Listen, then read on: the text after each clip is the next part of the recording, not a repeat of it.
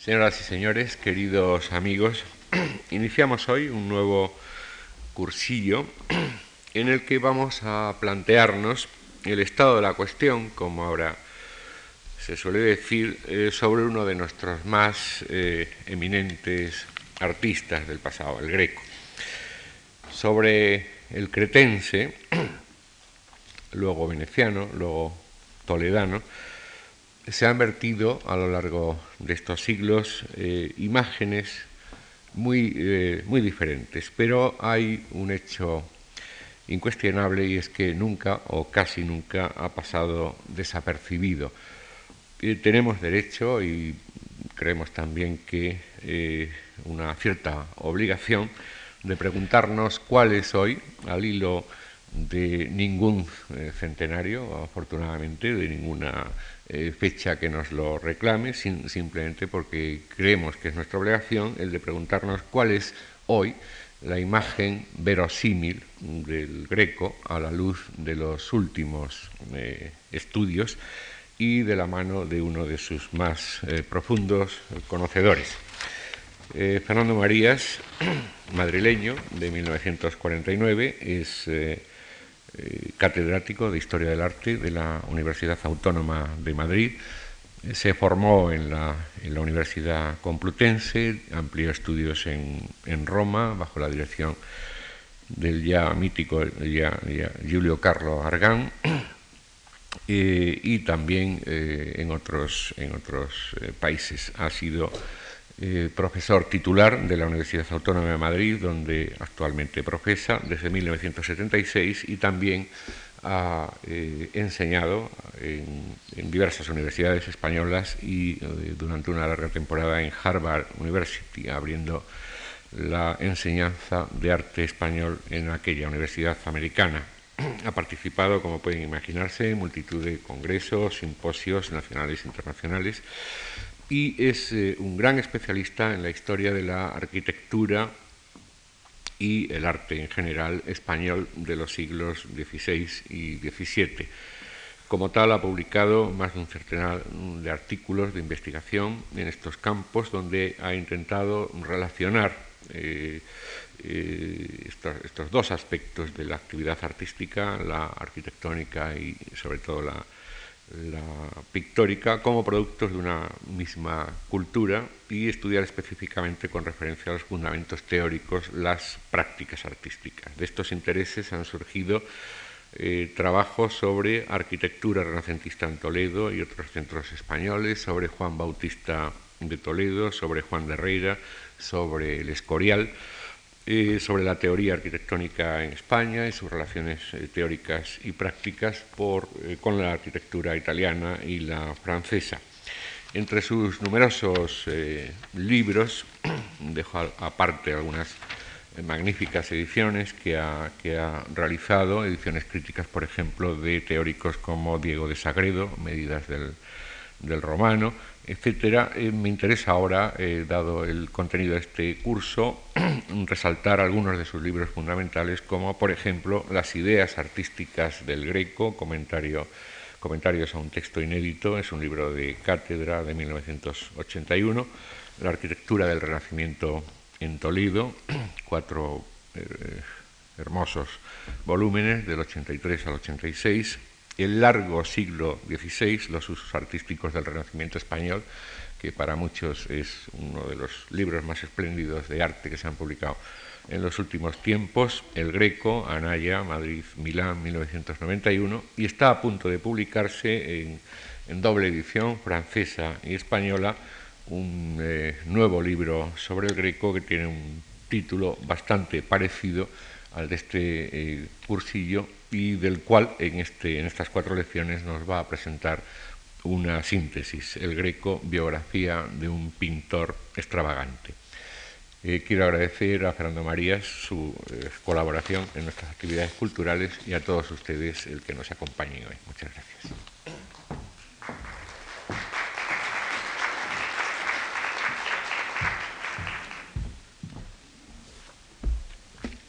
Buenas tardes. Antes de nada quisiera evidentemente agradecer a la Fundación Juan Marc y personalizando en un individuo, a Antonio Gallego, el cual tenemos muchos años de amistad, que se iniciaron precisamente mientras yo me encontraba en Roma, como ha intentado señalar, al hacer un resumen de eh, mi currículum como eh, presentación. Eh, agradecer la oportunidad de dirigirme a ustedes con esta serie de conferencias que me planteó hace tres meses ya, mientras coincidíamos en Bruselas. al plantearme la posibilidad de dar esta serie de conferencias y pedirme un poco a, contrarreloj un tema, pensé, aunque el texto que tendrá que ver la luz a fines de año al cual hacía referencia en sus amabilísimas eh, palabras de presentación, esté terminado eh, hace algún tiempo, pero por razones de traducción a otra lengua se ha demorado su aparición, pensé que existían diferentes razones para poder volver sobre el tema del arte del greco, eh, más allá de que no existiera ningún tipo de vinculación con una efemérides, con un año que correspondiera con la muerte, nacimiento, y por lo tanto no pudiéramos vincularlos con lo que sería eh, la mitología de los números, tan, diríamos, eh, contraria precisamente al gusto del propio greco. ¿Cuáles serían esas tres razones por las cuales podía volver a eh, poner sobre el tapete un tema como el del Greco. Por un lado, porque quizás sea uno de los eh, pocos temas en el cual pues, eh, no sea ilimitadamente incompetente, sino que pueda tener alguna competencia, aunque solo sea porque son ya muchos años los que llevo intentando trabajar sobre este tema. En segundo lugar, porque eh, el greco constituye un eh, problema no solamente histórico, sino fundamentalmente un problema historiográfico. Entonces no me quiero referir exclusivamente a que sea un problema histórico y que el abordar el estudio del greco eh, esté a expensas de la elección de una u otra estrategia de las que la historia o la crítica del arte en la actualidad pues se enfrenta.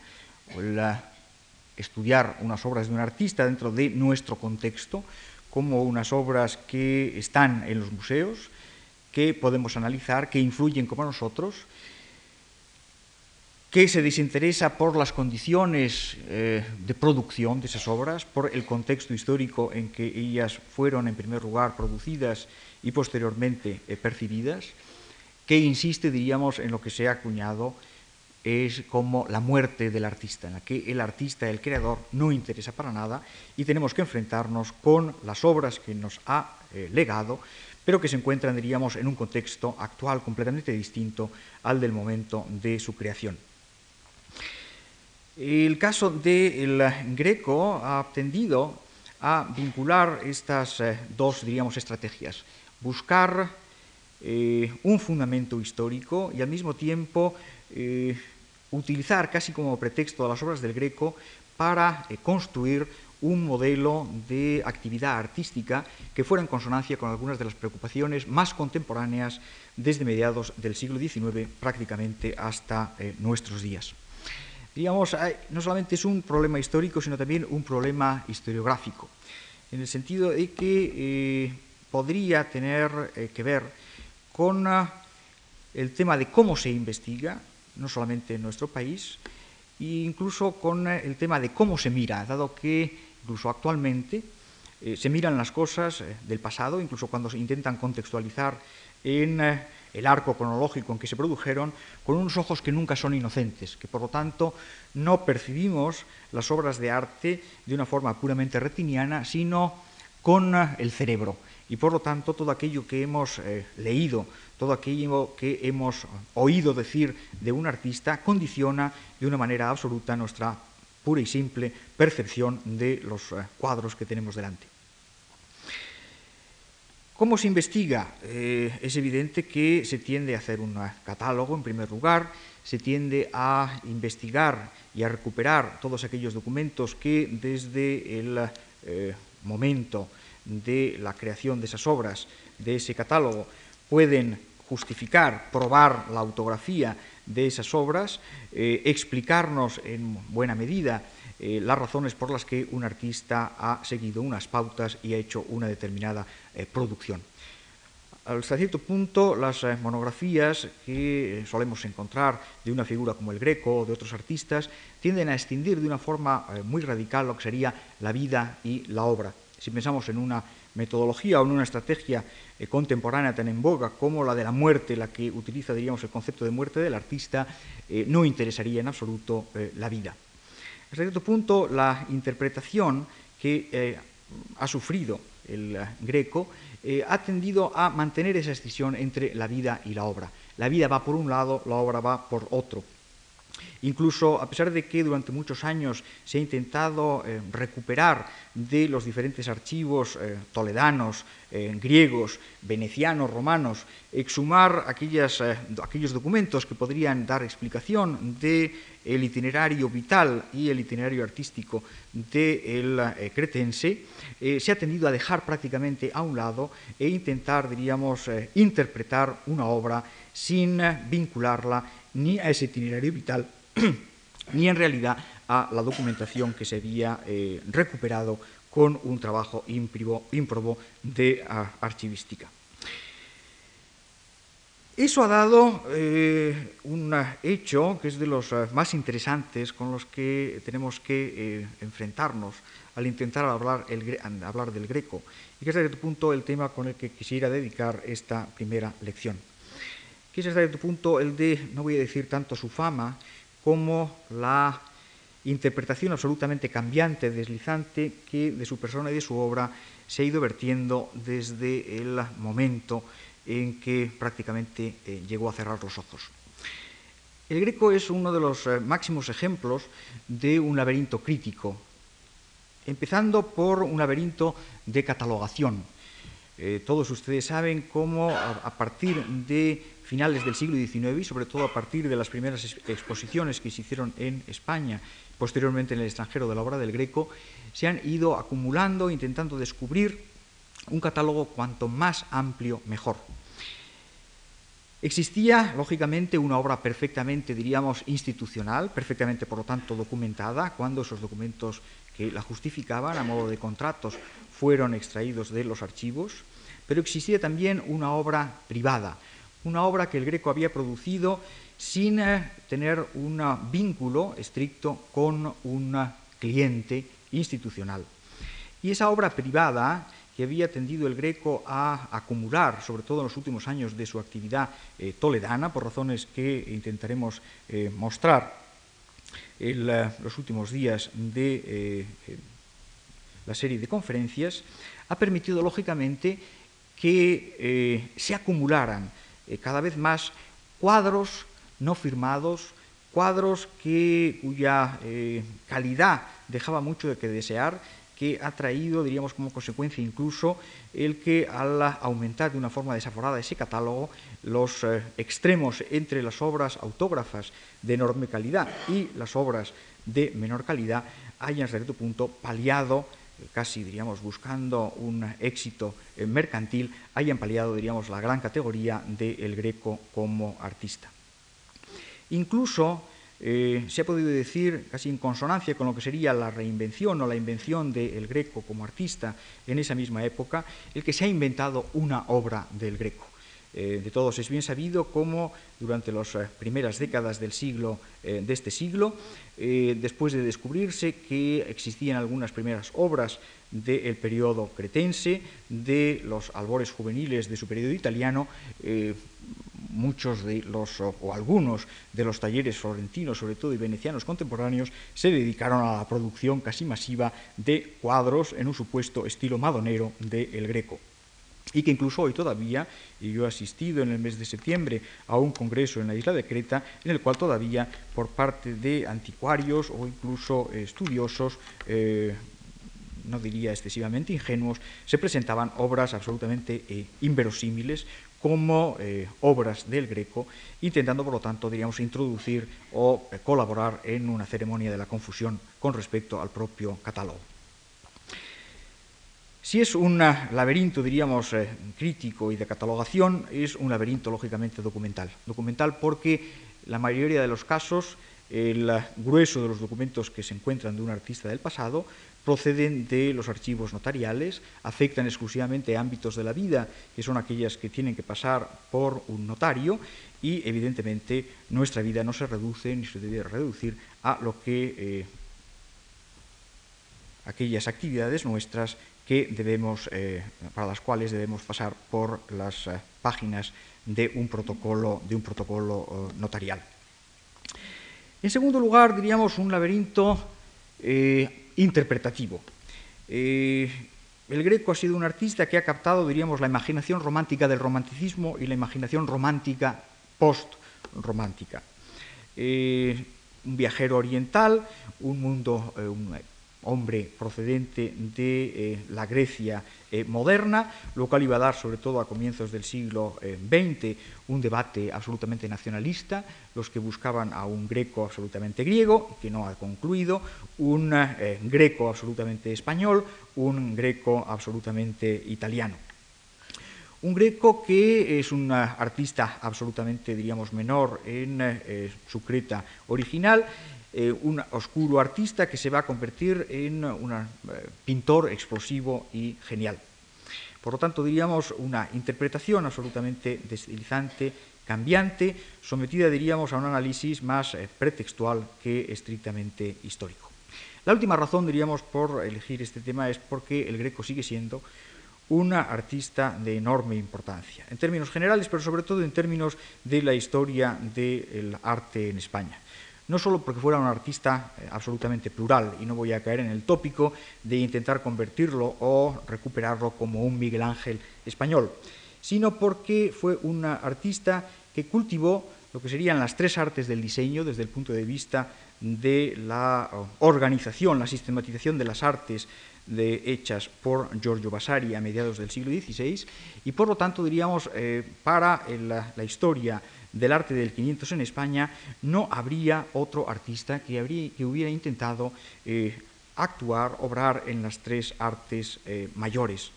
Eh, ni siquiera un berruguete, que con el greco sería la figura más importante de las artes figurativas del siglo XVI español, se atrevió tanto, simultaneó pintura y escultura, pero casi diríamos en paralelo con las actuaciones arquitectónicas y escultóricas de otros de los dos grandes artistas del siglo XVI, Juan de Juni y Diego de Siloe. Pero además, podemos poner la primera eh, diapositiva, el eh, Greco se convirtió en uno de los grandes eh, artistas de pintura religiosa, como la actividad primordial de su quehacer, aquella que le interesaba más vivamente, y cuyo ejemplo eh, reconocido desde el propio momento de su creación por parte de sus eh, vecinos eh, toledanos que cogían la pluma para hablar de la ciudad o los santos extravagantes como el señor de Orgaz o los milagros extravagantes como el que habrían realizado los dos santos que habrían descendido para colocar en su tumba al señor Dorgaz, un artista, por lo tanto, religioso que habría sido elogiado desde el mismo momento de su realización. Un artista que en eh, un género como el retrato iba a mantener una fama imperecedera a lo largo del siglo XVII hasta eh, nuestros días. Pero también que se había dedicado, siguiente, a algunos géneros nuevos, tocándolos por primera vez en eh, España. les muestro, digamos, dentro de ese itinerario una de las obras desde su, Grecia, desde su Creta natal, una de las eh, obras eh, descubiertas en la década pasada, en los años de 80, eh, firmadas, sobre las que volveré el próximo día, pero que serían uno de los motivos de esa atracción, diríamos, romántica del hombre que emigra sucesivamente desde un extremo del Mediterráneo a el opuesto. Siguiente. Como digo, una artista que cautiva a la imaginación de, nuestra, de su época y de nuestra época, que se transforma radicalmente desde ese tipo de obras que hemos visto, de iconos eh, casi absolutamente en la tradición de la pintura eh, bizantina, que es capaz de llegar a Toledo después de una estancia eh, de una década en Italia y que puede realizar obras eh, controvertidas desde el momento, no solo admiradas como El entierro del conde de Orgaz, sino también eh, controvertidas, criticadas por sus propios contemporáneos por motivos precisamente religiosos. La siguiente que va a llegar a trabajar, aunque sea de una forma efímera, para el máximo connoisseur de la España del siglo XVI, el máximo mecenas y comitente de la época, como es Felipe II, que va a caer, diríamos, eh, simultáneamente a su propio trabajo en desgracia para tener que retirarse a una ciudad que si no estaba en decadencia no era evidentemente la corte madrileña ni siquiera el monasterio del Escorial como eh, prolongación del interés artístico de Felipe II. Siguiente. Felipe II con eh, vestido de negro a la derecha en el famoso eh, cuadro de circunstancias todavía absolutamente oscuras en cuanto a su producción, eh, que se conoce con diferentes nombres, la alegoría de la Santa Liga, el sueño de Felipe II, y que quizá hubiera que pensar en una gloria de Felipe II que eh, hubiera hecho competencia a la famosa gloria de, Tiziano, de Carlos V de Tiziano, que se encuentra en el Museo del Prado. Siguiente efímero pasaje que va a concluir con la sustitución del cuadro del martirio de San Mauricio por el de eh, el eh, importante pero menor en términos eh, histórico-artísticos Rómulo Cincinnato, que sería precisamente el que acabaría colocándose en el altar dedicado a San Mauricio. Y que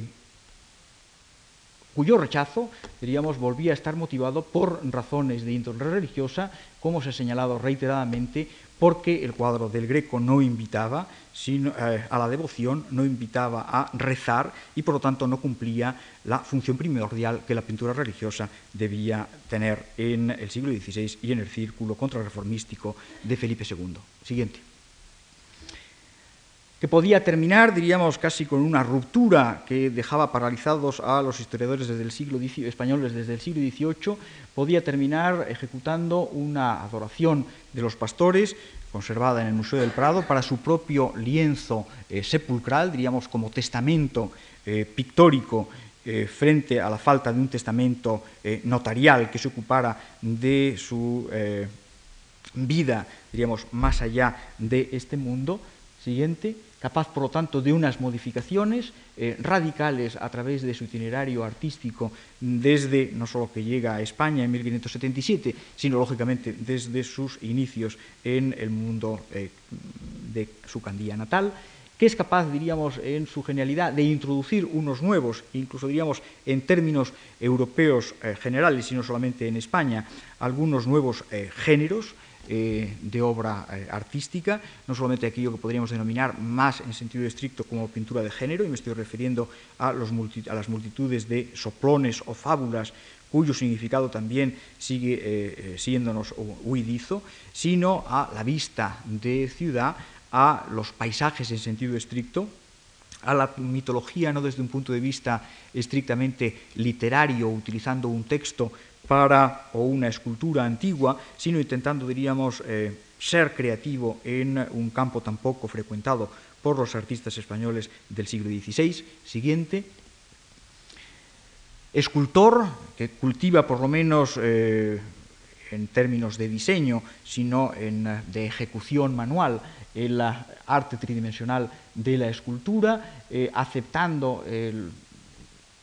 por un lado, los imperativos del mundo monócromo de la escultura italiana y por otro, las eh, tradiciones y las eh, exigencias de una clientela que en España exige una escultura policromada, siguiente, pero que al mismo tiempo puede hacer obras en las cuales deberíamos quitarle esos paños de pureza postizos de eh, tela contemporánea, moderna, que sería capaz, diríamos, de reproducir, de representar al Cristo eh, resurrecto en términos eh, de eh, valoración absoluta de un desnudo que ni siquiera llevaba a utilizar un perizoma para cubrir su sexo. Siguiente. Un hombre que por primera vez en España se mete en la empresa de realizar grabados de sus propias obras. Esto es ser capaz de utilizar quizá como modelo la serie de grabados que Juan de Herrera había publicado sobre el Escorial para dar a conocer, diríamos, internacionalmente su obra y que el Greco va a eh, seguir eh, colocando una serie de estampas abiertas probablemente eh, sobre sus dibujos, como es lógico, por un flamenco, Diego de Astor, en Toledo, pero intentando, diríamos, como una estrategia eh, o como un paso dentro de su estrategia eh, claramente buscada de desprenderse de la tradición existente en el conjunto europeo y máxima en España de las exigencias de una clientela que impone unos gustos, que impone unos requisitos iconográficos, que impone unos modos, que impone incluso unas composiciones y que por lo tanto eh, si se va a una arte de carácter privado que produce y después es vendible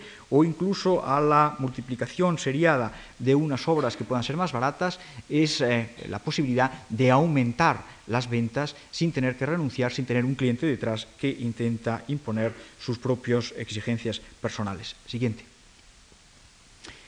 que por último se dedica a la arquitectura, aunque fuera exclusivamente la de retablos, pero con una tendencia a renovar de una forma muy radical y muy importante lo que sería la unión de las artes, eh, casi en un signo, diríamos, preberninesco, intentando combinar escultura, arquitectura y pintura en un conjunto artístico eh, unitario y al mismo tiempo plural, diríamos casi como una especie de precedente de las Gesamtkunstwerk decimonónicas y eh, de una forma, diríamos, absolutamente novedosa para el mundo español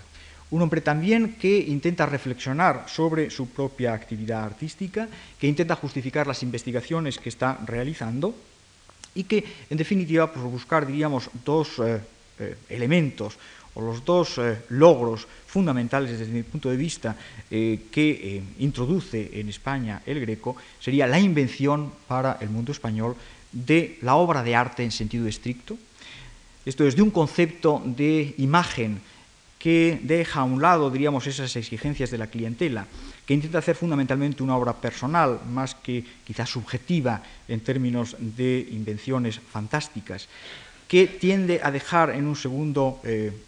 en una segunda posición las funciones secundarias, informativas, eh, devocionales, religiosas, que tiende, diríamos, por lo tanto, a concebir la imagen en, eh, digamos, casi también como un precedente del concepto de l'art pour l'art, que sería tan característico del mundo del siglo XIX. Y que inventa, diríamos, también en España, no solamente la obra de arte moderno, sino la figura de artista moderno. Y hasta cierto punto, toda la eh, fama que cobra el greco eh, a lo largo de los siglos XVII y XVIII va a estar siguiendo estas dos pautas y no va a ser un menos importante el reconocer que había eh, luchado, aunque sean falsos los términos históricos en los que se intenta justificar esta lucha, había luchado por introducir una nueva figura de artista complejo, plural, eh, teorético, eh, investigativo, que luchaba a brazo partido con la circunstancia que en España existía en el siglo XVI. He dicho, lógicamente, eh, una interpretación eh, deslizante. ¿Con qué nos encontramos actualmente cualquiera que se aproxime eh, a la figura del greco? nos encontramos con una pluralidad de opciones, diríamos casi para que eh, cualquiera de nosotros podamos escoger aquellas que aquella que nos guste más, que esté más en consonancia con nuestra personal visión, y no voy a decir eh, inocente, sino eh, consecuente con el trasfondo que se ha ido creando desde el siglo XVII sobre la figura del greco, y sobre todo a partir, lógicamente, de este siglo nos encontramos con opciones tan variadas como, eh, considerarse un artista cretense, oriental, eh, griego en sentido estricto, un italiano o un español que representaría al más castizo de los castizos españoles. Nos encontramos a un eh, hombre visto como, desde un punto de vista religioso, como un griego ortodoxo como un griego ortodoxo que se transforma en un católico eh, en función de los ritos y las liturgias y las creencias propias de la Iglesia latina. De un católico eh, desde su nacimiento eh, con una vocación ascética y mística que le permitiría eh, convertirse en el más religioso de los pintores religiosos del siglo, XVI y XVII y prácticamente de la historia de la pintura española. Pero también en un frío practicante, eh, en un tibio no demasiado interesado por cuestiones religiosas, pero también por un judío, y un judío en una España con una Inquisición y que eh, pinta a un gran inquisidor como era don Fernando Niño de Guevara, que no podía ser sino, lógicamente, un eh, judío absolutamente eh, escondido. Pero no solamente un judío, puede ser un converso, un converso para unos sincero, para otros absolutamente insincero y completamente nicodemita, que hace, diríamos, del ocultamiento una de las partes principales de su personalidad. O también un eh, sabio neoplatónico eh, cuya eh,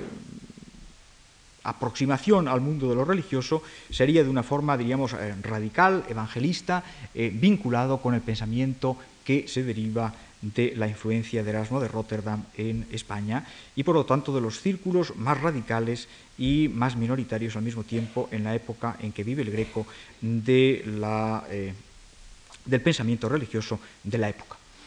Un hombre y por lo tanto un artista en consecuencia presentado como extravagante en un primer momento, como loco de atar, como si no enfermo de la mente, por lo menos un enfermo eh, físico eh, que eh, se dolía de una enfermedad ocular que tanto sufrimos como es el astigmatismo y que ha llevado a acuñar, diríamos, uno de los conceptos en la frase eh, la falacia del greco de los estudiosos de la visión, por los cuales se eh, ha intentado señalar cómo sería algo absolutamente contradictorio que el greco hubiera deformado por razones de su astigmatismo sin haber controlado la naturaleza y la pintura de la misma forma que se veía y quedaba deformada. Un devotísimo pintor religioso, diríamos espontáneo, que va en contra de, eh, del, estudio, un místico expresionista, un subjetivista expresionista, un intelectual teórico, un filósofo. Tendríamos, un nuevo abanico eh, absoluto, que ha llevado incluso, diríamos, a que se pudiera convertir en manos de algunos eh, historiadores o estudiosos en casi en un ente de ficción. Solo hay que pensar que se le ha presentado como el autor secreto del Quijote de Miguel de Cervantes y al mismo tiempo como Cide Hamete Benengeli. Esto es como uno de los personajes de la ficción cervantina y supuesto autor del Quijote de la Mancha. Y todo ello diríamos vinculado con un deseo de eh, insertarlo en una ciudad de Toledo que se vería como algo eh, perfectamente identificado con el artista y que procede lógicamente también de la imagen de Toledo, que el imaginario colectivo, del inconsciente colectivo, si queremos, del siglo XIX y del siglo XX, se hacía de la ciudad de Toledo, la ciudad de las tres culturas, la ciudad oriental, la ciudad en la que, postrada, la ciudad de la decadencia española, pero en la que los valores religiosos se habían mantenido como era lógico para la ciudad donde se encontraba la mitra primada de eh, la España del siglo XVI. Incluso ha podido dar eh, también, diríamos, ya convertido eh, en ente de ficción, a novelas, a convertirse en un personaje de la novela, diríamos, del artista desde Virginia Hersh, una eh, americana de comienzos de siglo, que escribe un libro titulado The Bird of God, esto es El pájaro de Dios, hasta el argentino Manuel Mújica Lainez, que lo presenta como uno de los personajes de su novela El laberinto, hasta Jesús Fernández Santos en los últimos años, que lo presenta de forma más lacónica el griego. Incluso algunos eh, personajes eh, tan actuales y tan eh, alejados, diríamos, de lo que sería el eh, método historiográfico, como Fernando Arrabal, se ha aproximado también a la figura del Greco y nos lo ha presentado, diríamos, también con otro rasgo que todavía no había surgido en la historiografía y que sería el que, eh, desde su punto de vista, terminaría respondiendo, diríamos, casi como clave a su personalidad y su arte, como sería el de la homosexualidad del Greco. Ante todo este gigantesco abanico, habría que preguntarse qué es lo que eh, se pensaba del Greco en su propia época y cómo hemos ido, diríamos, más que redescubriendo desde mediados del siglo XIX, inventando una figura, dado que uno de los grandes mitos en que se ha forjado, probablemente para justificar esa reinvención o esa invención del Greco, es que era un artista que había eh, sufrido una especie de olvido de damnatio memoriae eh, prolongada a lo largo de los siglos. Y sin embargo, eso parece estar al margen de lo que se puede ir conociendo utilizando un método, utilizando un método histórico. Si nos acercamos a los inventarios de las colecciones eh, madrileñas, toledanas, sevillanas, de, desde 1600 hasta el siglo XVIII, nos encontraremos con uno de los fenómenos más sorprendentes y que yo creo que no se ha tenido suficientemente en cuenta. Solamente existen dos artistas del siglo XVI que una y otra vez son identificados como los autores de los cuadros que se describen en términos muy eh, eh, genéricos eh, desde un punto de vista iconográfico, cuyas medidas, diríamos, dificultan en pies, palmos, cuartas, etcétera, dificultan su identificación precisa. Luis de Morales, el divino, el de Badajoz, que evidentemente crea una tipología de figuras religiosas que todos nosotros estamos acostumbrados a identificar con gran facilidad, y en segundo lugar, y con mayor número, diríamos, de eh, veces en los que aparece identificado, el greco.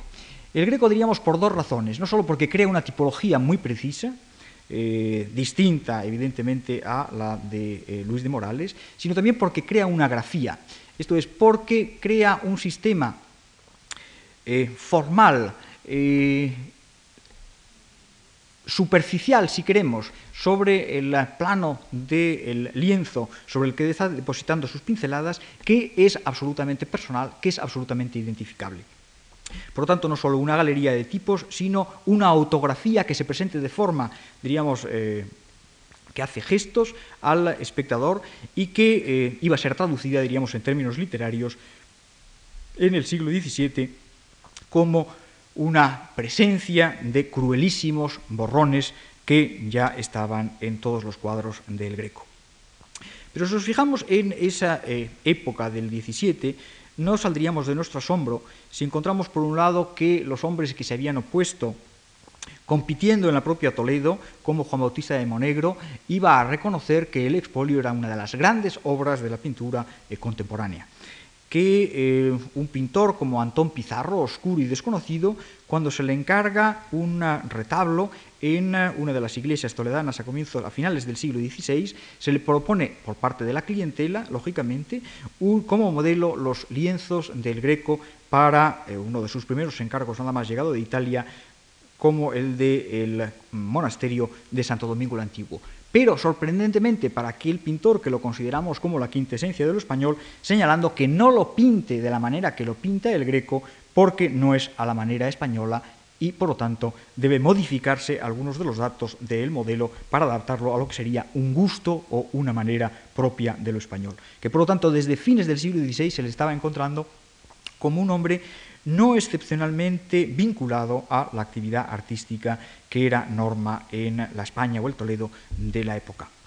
Que a mediados del siglo XVII, eh, un tratadista de la perspectiva, escultor, arquitecto, Salvador Muñoz, estaba insistiendo en que era un pintor insigne, eh, no solamente por las obras que había conocido en Madrid y en Toledo, sino también por los pensamientos que había encontrado en algunos papeles manuscritos de El Greco que todavía circulaban por Madrid, que Francisco Pacheco lo elogia como uno de los grandes de su siglo, de la misma forma que el médico pontificio y crítico en uh, italiano, eh, Giulio Mancini, lo estaba señalando en uh, la ciudad de Roma. Que incluso eh, Francisco Pacheco, el suegro de Velázquez, al hablarnos de la formación de madura incluso del propio Velázquez, eh, señala, diríamos, cuatro artistas que habrían sido fundamentales en la evolución del sevillano. El greco Luis Tristán, su discípulo, un pintor del cual no sabemos prácticamente nada, Diego de Rómulo Cinchinato, curiosamente diríamos el hijo de ese Rómulo Cinchinato que había desplazado en el Escorial el cuadro del San Mauricio y, lógicamente, eh, Pedro Pablo Rubens. Que Velázquez, al morir, se inventaría también en su casa y en el estudio que tenía en el Alcázar de Madrid una serie de retratos del Greco. Por lo tanto, no es un hombre olvidado, es un hombre valorado, utilizado, diríamos, como modelo. Eh, todos estamos eh, asistiendo a la presencia madrileña del Papa Inocencio X de Velázquez y evidentemente el mm, referente eh, previo en la pintura española que nos viene a todos a la memoria es lógicamente el don Fernando Niño de Guevara del Greco. Todavía en el siglo XVIII, el historiador por antonomasia de las vidas de los artistas españoles, eh, Acisclo Antonio Palomino, eh, iba a señalar eh, como un gran, diríamos, elogio mezclado con un punto de crítica, lo que hizo bien ninguno lo hizo mejor y lo que hizo mal ninguno lo hizo peor. Y pasaría revista a diferentes obras de su actividad, curiosamente diríamos sin deslindar una época más tardía en la cual hubiera caído en lo peor y en la más extrema de las extravagancias, sino considerando magnífico el entierro del conde de Orgaz, una obra posterior al San Mauricio del Escorial y criticando, sin embargo, el cuadro encargado por Felipe II. Y al mismo tiempo, entre los errores, diríamos, de Antonio Palomino, también introduciendo, porque está buscando, diríamos, el elogio del pintor, diríamos, una ficción que todavía se mantiene, el que hubiera sido el Greco uno de los primeros artistas, o mejor dicho, el primer artista que en España se hubiera enfrentado eh, con la eh, imposición de impuestos por parte del eh, gobierno del Estado de la monarquía a los pintores. Y se inventa, diríamos, una lucha con el caballero de Illescas que no ha podido ser demostrada en absoluto, sino que se debe a uno de los innumerables pleitos por razones de intentar cobrar de un eh, personaje que era el alcabalero de Illescas y que era el encargado por parte de la institución del Colegio Agustino de Doña María de Aragón de Madrid de pagarle el retablo que había realizado para esta institución de los agustinos. Y cuando al mismo tiempo, cuando el Greco había tenido oportunidad de intervenir, no contra, diríamos, eh, en defensa de la ingenuidad de la pintura, eh, oponiéndose al pago de la alcabala de ese 10% o IVA del siglo XVI que, tenía que, pagar, que tenían que pagar los pintores y que se intentaba que eh, pagaran, eh, había rehuido absolutamente su eh, participación en el debate. Es, hace poco tiempo se encontró un pleito mantenido por los pintores de Madrid y de Toledo, negándose a mm, marchar en eh, las eh, cizas eh, de Toledo, en las procesiones públicas en las que tenían que incorporarse, diríamos, los gremios, los colectivos de trabajadores, de artesanos, de artistas, y que se negaba también, diríamos, a ir de soldados. Y sin embargo al Greco no se le llamó, a pesar de que podía ser un hombre que con su pluma y su ingenio eh, podía haber escrito un memorable memorándum en defensa de la independencia de la pintura y de, su, eh, carácter eh, no servil. Pero veremos por qué razones ninguno de los pintores de Madrid y de Toledo lo llamó, precisamente porque el Greco parece haber despreciado de una manera absolutamente rotunda a todos los pintores contemporáneos españoles que tenía a su alrededor. ¿Cuándo, por lo tanto, es supuestamente eh, descubierto el greco? Eh, si no se ha perdido su memoria, si todavía el otro padre fundador de la historiografía española, Juan Agustín Ceán Bermúdez, eh, en 1800 iba a dedicar páginas en las cuales comenzaba ya, y solo hay que pensar en diríamos, eh, los criterios neoclásicos que están detrás del diccionario de Ceán Bermúdez, estaba insistiendo ya diríamos, en acentuar los rasgos que de loco del greco eh, por encima diríamos, de los momentos cada vez más pasajeros en los que había actuado de acuerdo con eh, la razón. Y evidentemente para la época ese sueño de la razón tenía que producir monstruos absolutos cierto punto, si todavía en 1800 se está hablando del greco, ¿cómo podemos pensar en que existe un redescubrimiento en torno a 1840 por parte de los eh, eh, pintores estudiosos eh, franceses e ingleses como Théophile Gautier o como William Sterling Maxwell?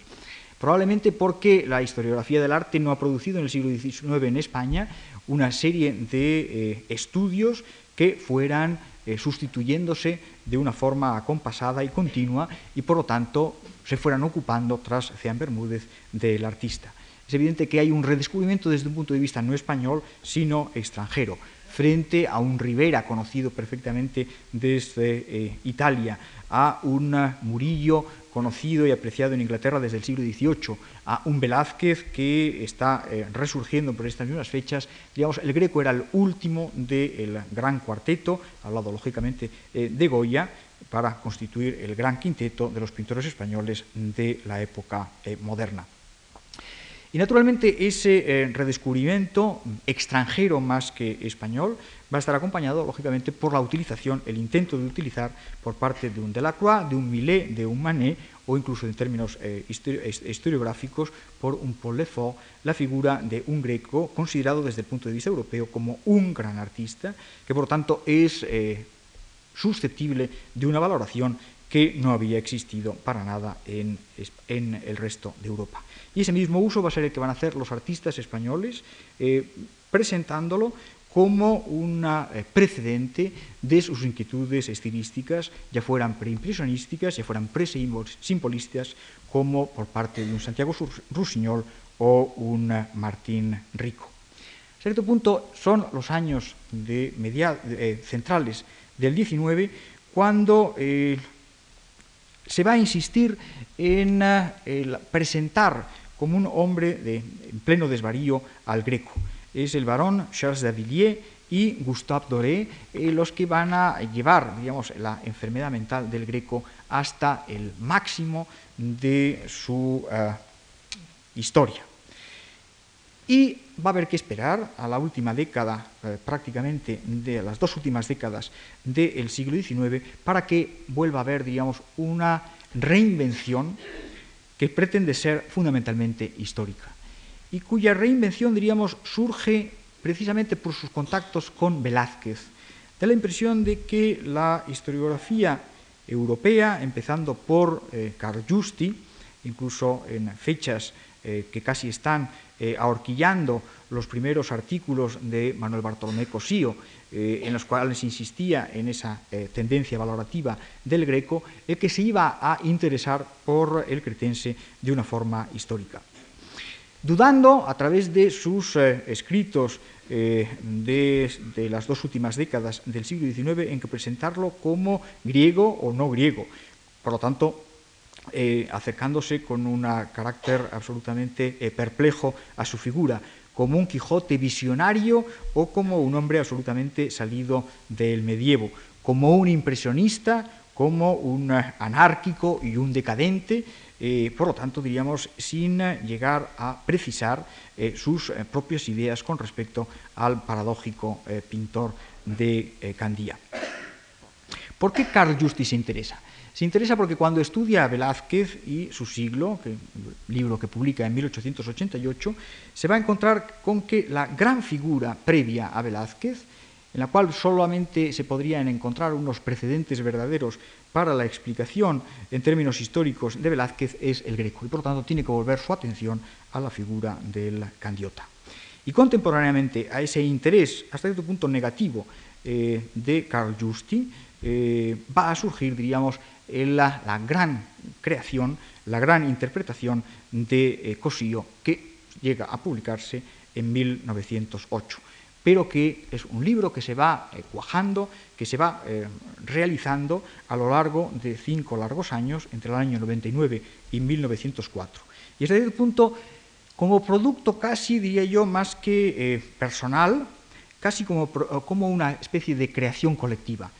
pues en estos eh, últimos años del XIX y los primeros años del siglo XX, diferentes eh, pensadores, intelectuales, escritores españoles, desde Ángel Ganivet, que va a ser el primero que va a hablar en 1897 del misticismo castellano como eh, justificación de la pintura religiosa del Greco, pasando por Pío Baroja, pasando por Azorín, pasando por diferentes personalidades de la institución libre de enseñanza, don Francisco Giner de los Ríos, Aureliano de Viruete, Francisco Alcántara, que va a introducir la idea de la eh, identificación de la religiosidad popular castellana por parte del Greco que se presentaría como la, expresión más conspicua de esa religiosidad de sesgo popular más que culta, es la que va a ir creando, diríamos, una dictadura, una interpretación que se non vera ben trovata y que se ha mantenido prácticamente indemne hasta nuestros días. Y que incluso en estos momentos finiseculares del siglo XIX había sido ya puesta en entredicho por algunos de los historiadores del arte y de la literatura, eh, como Elías Tormo en una famosa conferencia eh, eh, pronunciada en el Ateneo de Madrid en 1900, o por el profesor de literatura Francisco Navarro Ledesma, que había llamado la atención sobre los eh, peligros, por un lado, de vincularlo a el máximo de la literatura eh, religiosa de la época, con figuras como Santa Teresa de Jesús o eh,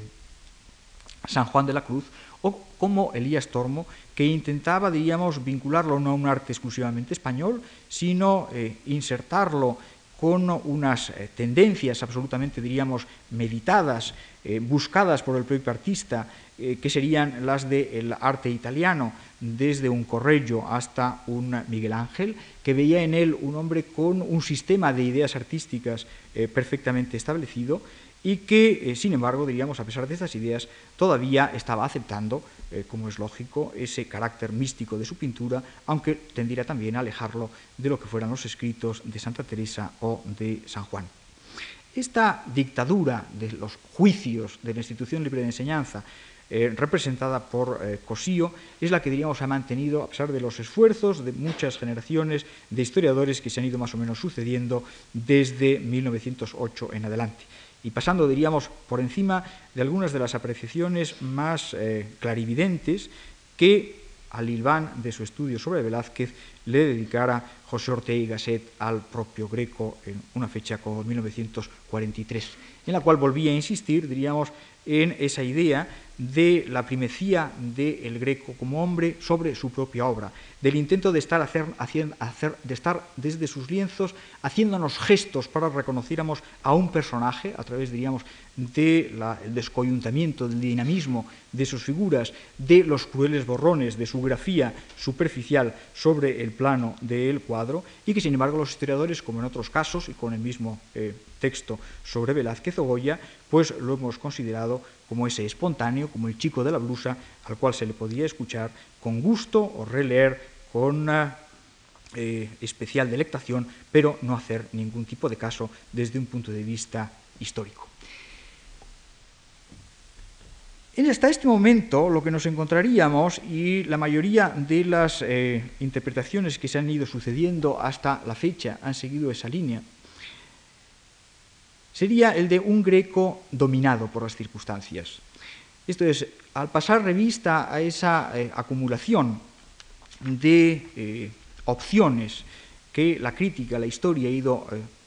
colocando sobre la figura y el arte del cretense, nos encontraríamos con que no solamente se le ve como un místico, el pintor más religioso, el español más cabal, el más castizo de los artistas españoles, sino sucesivamente, diríamos, si no vinculado con la corriente de los carmelitas descalzos, dado que era una corriente marginal, no bienquista por las instituciones religiosas y menos las toledanas, que incluso terminaban encerrando en un convento a San Juan de la Cruz, del cual no existían, diríamos, de un vínculo entre los carmelitas descalzos y el greco, en los cuales no existían eh, testimonios de ningún tipo, se iba a buscar una senda que lo presentara como fundamentalmente un pintor institucional, un pintor que sigue los dictados de la contrarreforma eh, toledana, de la contrarreforma eh, latina, eh, católica, que habría encontrado intérpretes y dirigentes especialmente empeñados en la aplicación de sus doctrinas religiosas y de aquellas ideas que sobre la actividad artística tenían que eh, controlar la producción artística en los arzobispos y, eh, de Toledo y en aquellos personajes que se ocupaban del gobierno de la eh, archidiócesis. Por lo tanto, diríamos, ya sea un místico, ya sea un pintor no marginalizado, no vinculado a una, corriente no estrictamente ortodoxa, sino vista con malos ojos, o como un artista que se pliega a las exigencias de una clientela institucional, eh, sería un pintor, por lo tanto, dominado por las circunstancias, que se pliega, que acepta los dictados y que entraría, diríamos, en, en franca contradicción con todos aquellos testimonios que desde el pasado teníamos del pintor, de los propios documentos de su actividad, diríamos, eh, pleitista, una y otra vez, que entraría también en contradicción con la visión negativa como artista devoto, como artista que se interesa por los problemas eh, religiosos, pero que también diríamos no solamente entraba en contradicción con ese cúmulo de documentos mm, que procedente de las fuentes eh, eh, notariales habían ido acumulándose a lo largo de este siglo, sino también en contra de los, testimonios, diríamos, de, documental de carácter más autobiográfico que a partir de los años 60 comenzaron a surgir en España. Sabemos desde hace tiempo que el Greco, por testimonio de su hijo, eh, había dedicado un libro de arquitectura a su majestad, a Felipe III, sobre Vitruvio. El propio, eh, propio hijo, Jorge Manuel, conservaba en 1621 todavía cinco libros manuscritos, el uno con trazas. Es evidente que algunos de estos papeles, quizá ese libro de arquitectura, serían los papeles manuscritos del griego de Toledo que Salvador Muñoz había eh, manejado antes de 1642. Sea como sea, eso, esos papeles manuscritos, ese libro de arquitectura, esos eh, textos en los cuales debía hablar también de pintura a juzgar por el testimonio de Muñoz, eh, se han perdido o todavía no han podido ser identificados. Evidentemente, cualquier teorización que hace un artista puede ser falaz con respecto a su propio credo, a su propia práctica, a su propio, a su quehacer. Esto es, puede intentar justificar contradictoriamente lo que está haciendo en la práctica. Puede elevar un conjunto de teorías e ideas que no ha aplicado, pero que serían, diríamos, eh, deseables su aplicación. Pero los testimonios del Greco que se han ido acumulando en los últimos años no son tanto una construcción, sino una reacción espontánea frente a unas lecturas de unos libros. Evidentemente preparación, pero respuesta inmediata a la eh, lectura de unos pasajes de dos libros que se han encontrado llenos de anotaciones eh, marginales hasta la fecha. ¿Qué es lo que nos presentan, diríamos a grandes rasgos, esa esas dos, esos textos, digamos, autobiográficos, inmediatos, espontáneos, no excesivamente, diríamos, reflexivos, sobre todo aquellos en los cuales enjuicia a los artistas italianos y españoles citados por, y estudiados por eh, Giorgio Vasari. Nos muestra, por un lado, un admirador en términos relativos de lo griego, un artista que valora eh, la pintura greca,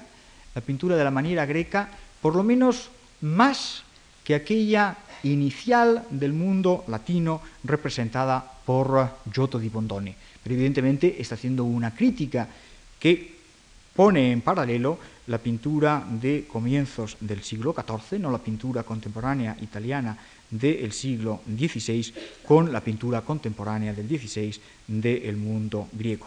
Un artista fundamentalmente moderno que no es un digamos, supersticioso, por utilizar un término propio, un supersticioso de la antigüedad.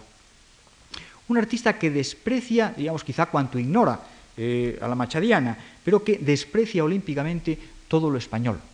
que se burla del gusto español, que eh, considera que no existe eh, una verdadera valoración de ningún tipo de arte que se identifica y evidentemente la referencia que nos viene a la cabeza tendría que ser el Escorial, que cree que eh, es arquitectura cualquier edificio que se haga con piedra berroquiña, con granito,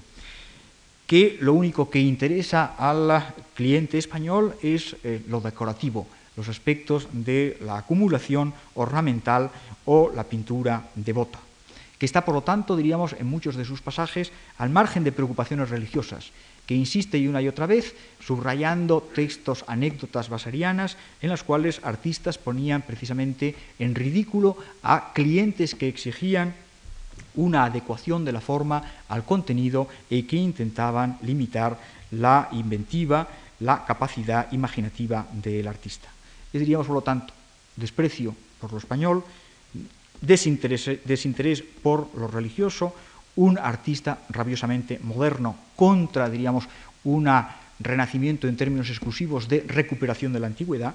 y es lo que muchos de los artistas y arquitectos españoles contemporáneos estaban intentando realizar. ¿Qué es, por lo tanto, para ir intentando cerrar esta eh, primera conferencia? ¿Qué es lo que podemos eh, sacar de esta eh, confusión general? Hasta cierto, punto, que el greco pretendió rehuir no solo a los contemporáneos, sino a los que podrían venir tras sus contemporáneos y ocuparse de su persona. Hasta cierto punto que él mismo cultivó desde la época por lo menos de Toledo, y quizá por falta de testimonios desde épocas anteriores, cultivó la figura de un personaje fundamentalmente misterioso. Solamente hay que recordar que cada vez que cualquier eh, institución en Toledo le pregunta por su vida pasada, por sus orígenes, por su situación, por sus intenciones presentes o para un inmediato futuro, el greco rehuye, incluso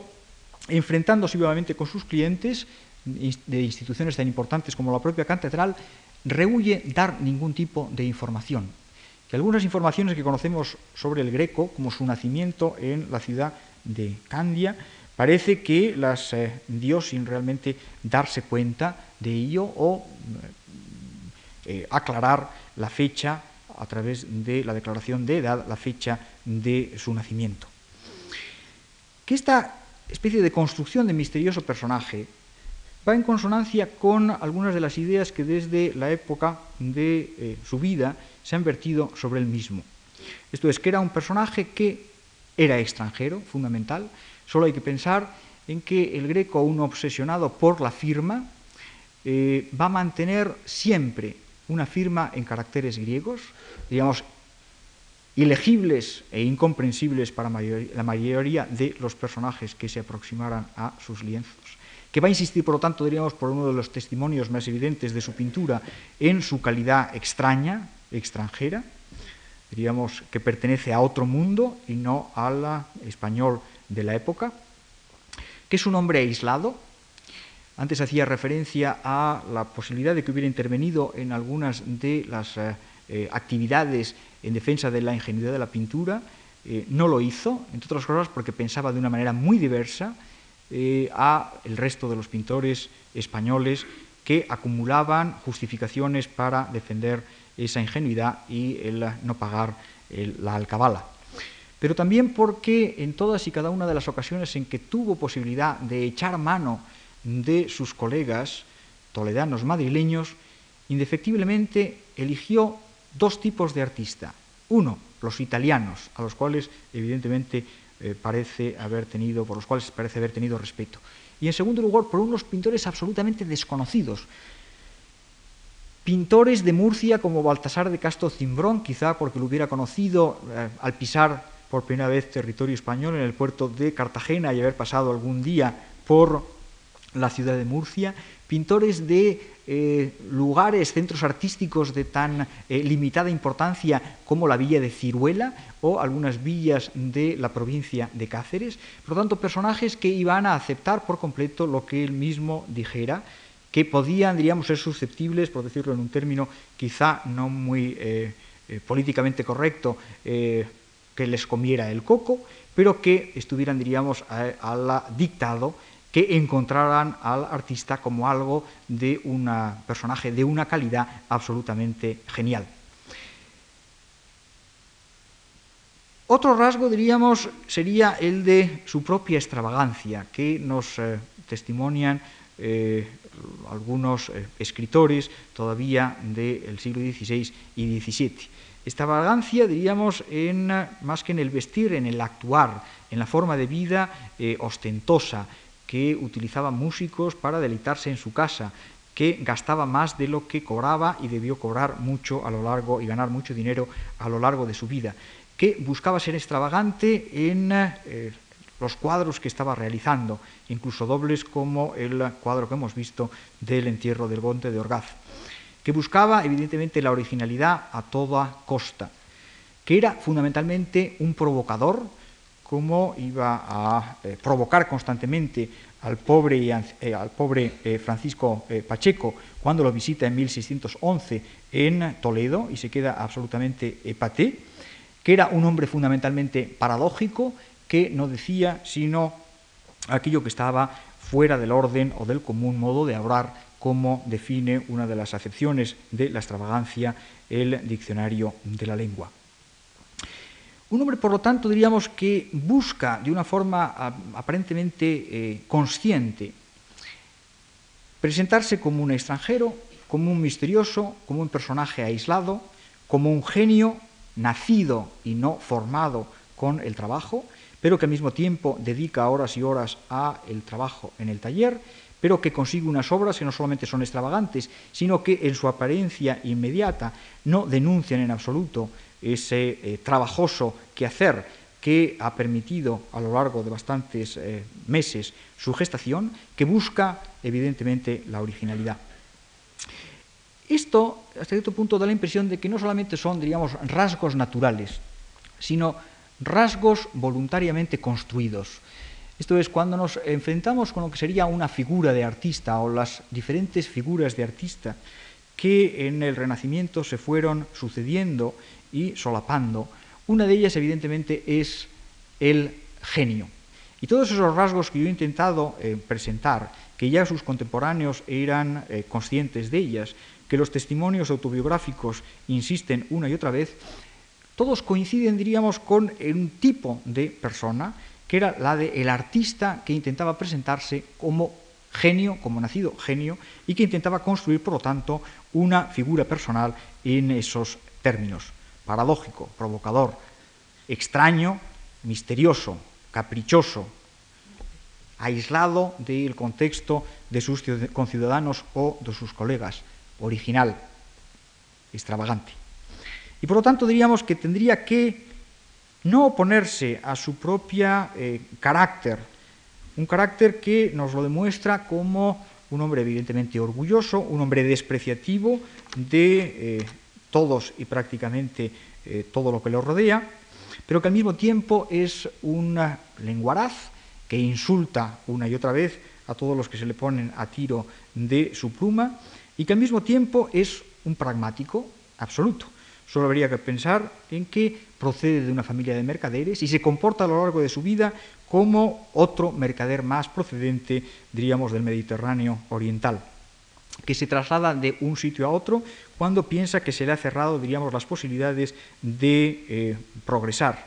eh, en sentido, cierto sentido, como si fuera un pragmático arribista, que tiene un cuidado excepcional eh, por el dinero, eh, que después va a derrochar probablemente, pero de hacer una buena fortuna eh, a través de los diferentes pleitos a los que eh, lleva a sus clientes o es llevado por sus clientes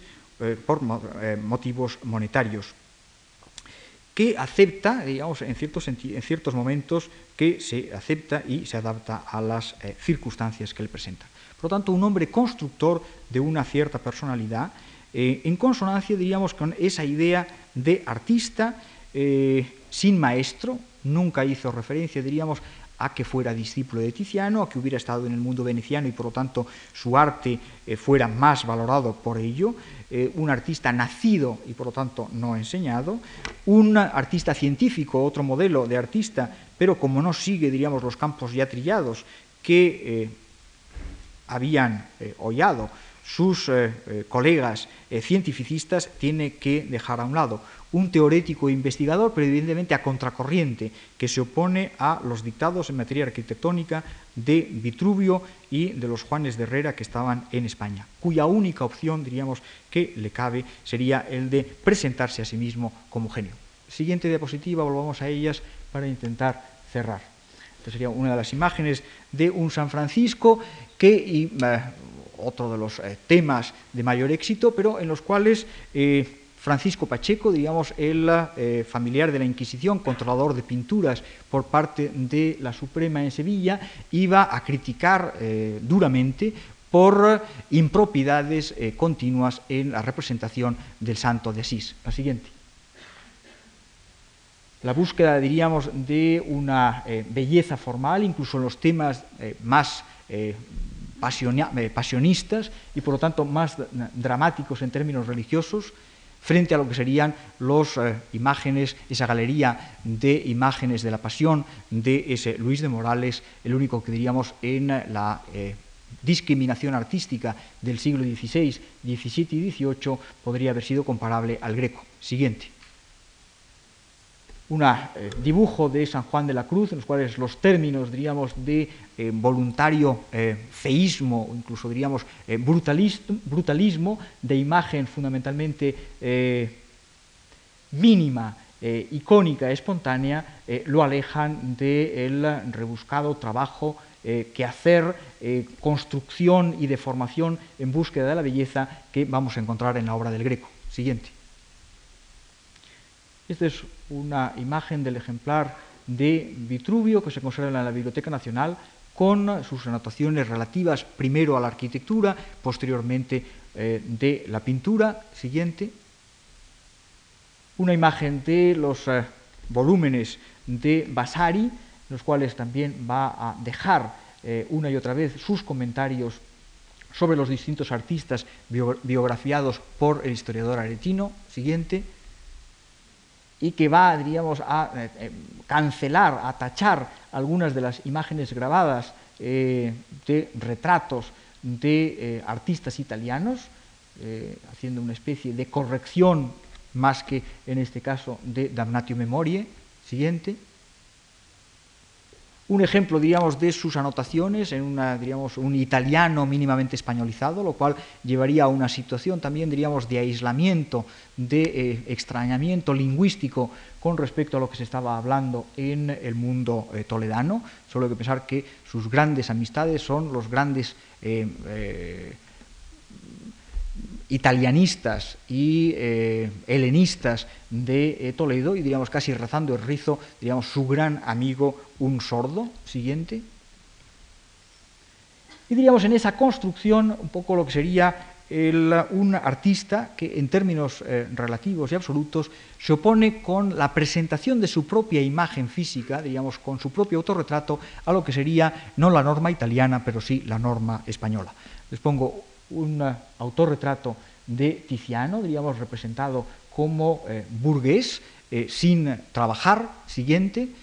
un segundo autorretrato de Tiziano, incluso casi buscando, diríamos, el perfil de la medalla de los personajes que tenían eh, condiciones sociales y económicas para alcanzar el que se les fundiera una medalla o una moneda. Siguiente. La imagen de un hombre como Vasari, como escritor, como teórico y al mismo tiempo como figura que ha sido recompensado con un collar, como después y una medalla, como después Velázquez eh, lo iba a ser eh, gracias a eh, Inocencio X, diríamos, presentándose como el artista cortesano, el funcionario teórico y recompensado por el poder al cual está sirviendo como artista. Siguiente, o en otros ejemplos de pintores que estaban coincidiendo cronológicamente procedentes de Italia en España, Luca Cambiaso pintando su propio autorretrato o un retrato de un familiar. Siguiente. Federico Zúcaro, eh, lleno de medallas, diríamos, como académico de San Lucas y como académico del diseño de Florencia, como un eh, personaje de categoría excepcional y premiado, diríamos, con las medallas más importantes de la época, o siguiente, de un Pellegrino Tibaldi, el artista con que se cerraría la eh, inmigración al Escorial de artistas italianos con sus eh, instrumentos de trabajo, pero una pose, diríamos, prácticamente militar, de ingeniero militar, seguro de sí mismo, con esa mano apoyada en el codo, que es uno de los rasgos característicos de los retratos de militares, quizá porque fuera entre una de sus eh, múltiples actividades ingeniero militar al servicio de Felipe II. Siguiente. Los retratos que pinta de otros artistas el Greco, como Giulio Clovio, lo, va a seguir, diríamos, esta fórmula tradicional del artista que muestra o ejecuta una obra. Giulio Clovio con una de esas obras de, como miniaturistas que había realizado para el cardenal Farnese, donde va a estar, en cuya casa va a estar algún tiempo instalado en Roma el Greco. Siguiente. Eh, Pompeo Leoni esculpiendo uno de los eh, retratos eh, regios de Felipe II. Siguiente. Y sin embargo, su hijo, con los instrumentos de pintor, pintado por el propio Teotocópuli. Siguiente. Y sin embargo, nosotros sabemos que existe, que existió, que fue coleccionado en el siglo XVII un autorretrato del Greco que debiera ser este, que se encuentra en Nueva York y que nos presenta, diríamos, mucho más próximo a lo que sería eh, Tiziano, no, en, no trabajando, no escribiendo, sino, diríamos, dando más importancia a su categoría humana y al personaje que a su propia actividad. Siguiente. Si en España, diríamos, no conservamos hasta los artistas del 17 ningún autorretrato eh, que no apareciera, diríamos, en alguna como algún personaje de un cuadro narrativo y que si nos está mirando eh, lo interpretamos como eh, autorretrato, sabemos que a finales del siglo XVI quizá Juan Fernández de Navarrete el Mudo realizara un autorretrato que conocemos por dibujos, quizá Alonso Sánchez Coello y Juan Pantoja de la Cruz, todos ellos perdidos, y solamente va a ser, diríamos, la generación siguiente, la de los discípulos del propio eh, Greco, como Luis Tristán, como Pedro de Orrente o como el teórico Vicente Carducho, los que nos van a dejar un autorretrato, y en este caso el último más como teórico que como pintor. Y sin embargo, el Greco, desde el momento en que aparece en Italia e intenta crearse, diríamos, con sus gestos escandalosos y sus enemistades, diríamos, una, eh, crearse un propio mito, va a presentarse figurativamente con un autorretrato. En este caso, algo que sorprendió a todos los artistas romanos, un autorretrato con gorro rojo que presenta en 1570 en Roma y que se ha perdido hasta la fecha, pero que de inmediato iba a presentar en forma de eh, cuatro personajes, en los cuales hay que identificar el de la derecha, siguiente, a la manera de los personajes eh, recogidos en una de las esquinas de la escuela de Atenas de Rafael, siguiente, que iba a recoger en la expulsión de los mercaderes hoy en Minneapolis y pintada en, eh, rivalizando incluso en cuanto al tema con el propio Miguel Ángel y que presentaría, diríamos, una especie de triple homenaje tanto a Tiziano como a Miguel Ángel como a Giorgio Giulio Clovio y un cuarto personaje que normalmente se ha eh, identificado con una pluralidad de artistas como Rafael, Correggio, Giulio Romano, etcétera, pero que eh, desde mi punto de vista eh, se debería identificar con el propio Greco. Por un lado, por su posición en una esquina cerrando el cuadro, por otro lado, por su posición de la mano derecha, que está en posición de meditar, como si fuera a ser un nuevo París que había estado en Creta y que tenía que dar, diríamos, la manzana de la virtud pictórica a el artista, evidentemente Tiziano, que eligiera de los tres grandes maestros que el Greco habría, eh, habría considerado eh, suyos en Italia. Siguiente. Pero que va a reaparecer en una y otra vez en diferentes cuadros de una forma digamos, casi tan obsesiva como la propia firma que introduce en sus lienzos, como esta imagen de joven que aparece en el eh, lienzo principal del monasterio de Santo Domingo el Antiguo, siguiente, o concluyendo su carrera en esta imagen, este apóstol que recibe, diríamos, la sabiduría eh, divina y el don de lenguas gracias a eh, la Pentecostés, siguiente, y que barbado, calvo, no es sino el mismo personaje al que estábamos acostumbrados. Siguiente. Pero que ya debió empezar, diríamos, a aparecer, eh,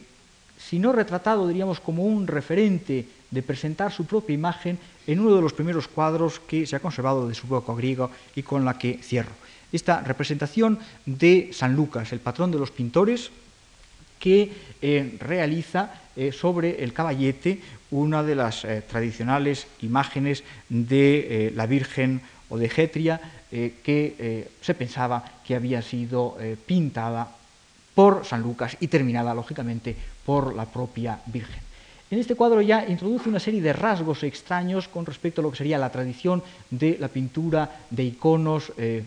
tardo-bizantinos que se cultivaba en Creta. Por un lado, la introducción de una figura de ángel